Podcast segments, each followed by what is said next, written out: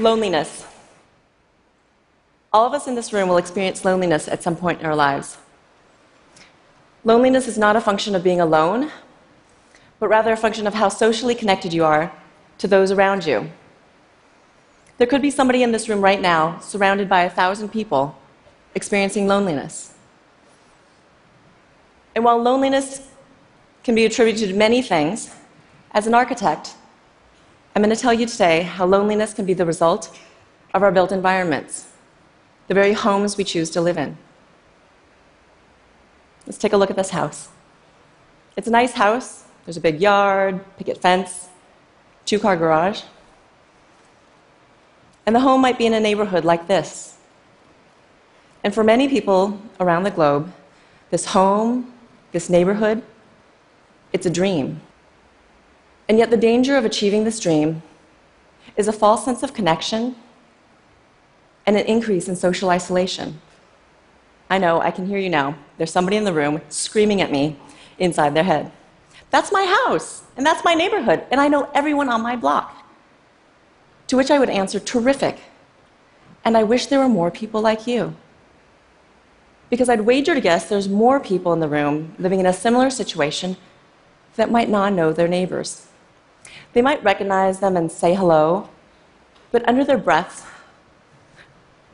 they're asking their spouse, What was her name again? So they can ask a question by name to signify they know them. Social media also contributes to this false sense of connection. This image is probably all too familiar. You're standing in the elevator, sitting in a cafe, and you look around, and everyone's on their phone. You're not texting or face, checking Facebook, but everyone else is. And maybe, like me, you've been in a situation where you've made eye contact, smiled and said hello, and then have the person yank out their earbuds and say, I'm sorry, what did you say? I find this incredibly isolating. The concept I'd like to share with you today is an antidote to isolation. It's not a new concept, in fact, it's an age old way of living, and it still exists in many non European cultures around the world. And about 50 years ago, the Danes decided to, to make up a new name. And since then, tens of thousands of Danish people have been living in this connected way. And it's being pursued more widely around the globe as people are seeking community. This concept is co housing. Co housing is an intentional neighborhood where people know each other and look after one another. In co housing, you have your own home, but you also share significant spaces, both indoors and out.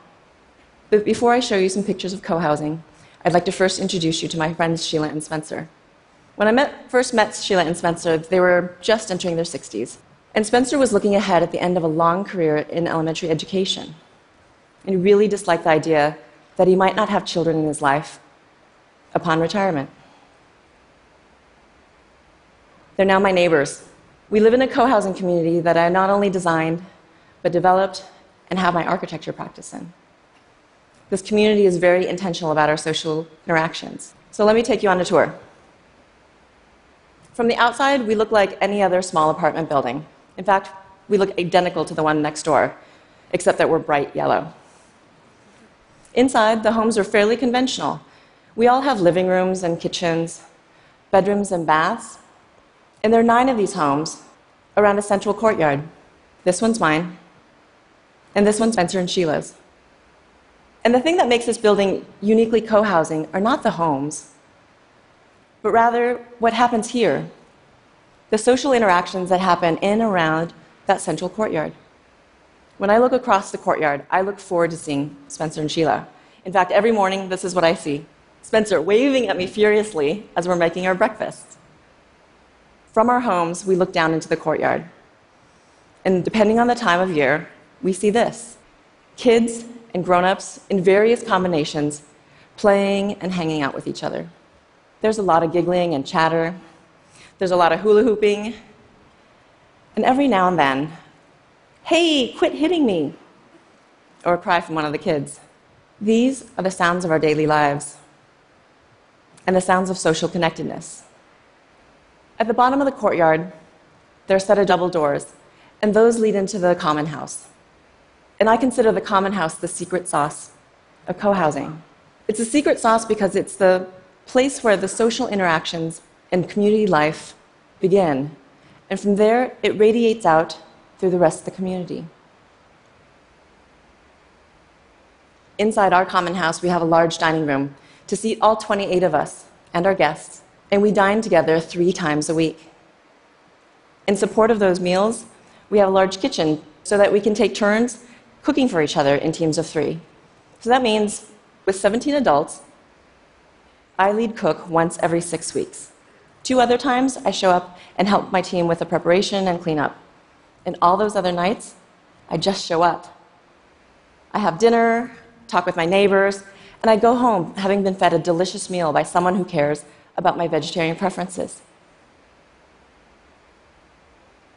Our nine families have intentionally chosen an alternative way of living. Instead of pursuing the American dream, where we might have been isolated in our single family homes, we instead chose co housing so that we can increase our social connections. And that's how co housing starts with a shared intention to live collaboratively. And intention is the single most important characteristic that differentiates co housing from any other housing model. And while intention is difficult to see or even show, I'm an architect and I can't help but show you more pictures. So here are a few examples to illustrate how intention has been expressed in some of the communities I've visited. Through the careful selection of furniture, lighting, and acoustic materials to support eating together. And the careful location and visual access to kids' play areas around and inside the common house. And the consideration of scale and distribution of social gathering nodes in and around the community to support our daily lives. All of these spaces help contribute to and elevate the sense of communitas in each community. What was that word? Communitas. Communitas is a fancy social science way of saying spirit of community. And in visiting over 80 different communities, my measure of communitas became how frequently did residents eat together. While it's completely up to each group how frequently they have common meals, I know some that have eaten together every single night for the past 40 years. I know others that have an occasional potluck once or twice a month. And from my observations, I can tell you those that eat together more frequently, they exhibit higher levels of communitas. It turns out when you eat together, you start planning more activities together. When you eat together, you share more things. You start to watch each other's kids. You lend out your power tools. You borrow each other's cars. And despite all this, as my daughter loves to say, everything is not rainbows and unicorns in co housing. And I'm not best friends with every single person in my community. We even have differences and conflicts. But living in co housing, we're intentional about our relationships. We're motivated to resolve our differences. We follow up, we check in, we speak our personal truths, and when appropriate, we apologize. Skeptics will say that co housing is only interesting or attractive to a very small group of people. And I, will agree with that.